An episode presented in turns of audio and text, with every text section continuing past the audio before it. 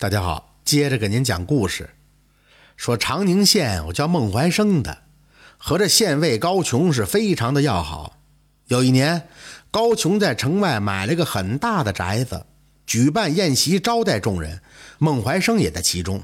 当天夜里啊，这主家和宾客都兴致很高，大家是推杯换盏，不知不觉就到了深夜。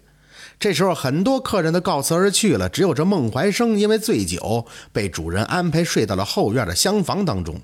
三更的时候，孟怀生突然就醒了，想出门方便一下。当时月亮很大，他走出房门，拐到院墙底下，正准备方便的时候，突然见有三个影子从前院慢悠悠地走了进来。孟怀生见状就一惊啊，躲在石墩后边仔细的看。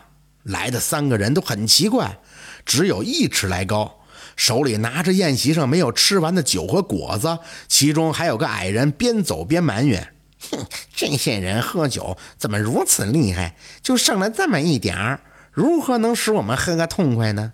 另一个矮人听了以后就催促他说：“有些就不错了，赶紧走吧，一会儿主人发现了你我该如何脱身呢？”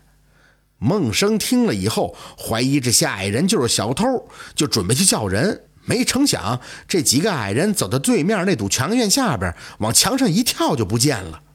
孟怀生见状大惊，跑过去一看，墙上根本就没有容得下人的缝隙。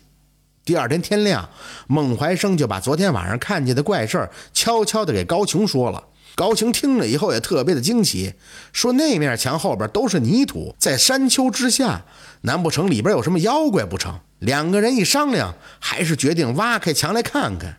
当下就令人砸开了院墙，往里边挖进了五六尺左右，突然就见了一个墓道，有一个人高矮的样子。墓道两边都是壁画，中间有一面墙记录着墓主人的生平事迹。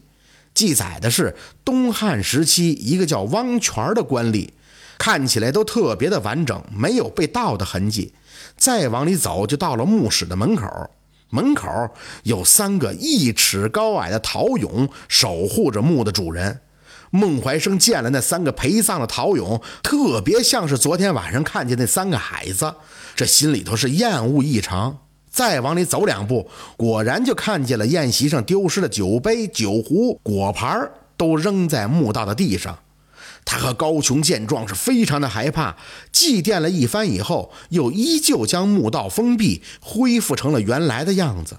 孟怀生后来就对别人说：“陪葬死人的东西，只要是人形、兽形之物，看来是很容易成怪的。”高琼后来也没有避讳这件事。一直呢就住在那个地方，也再没有发生过什么奇异的事儿。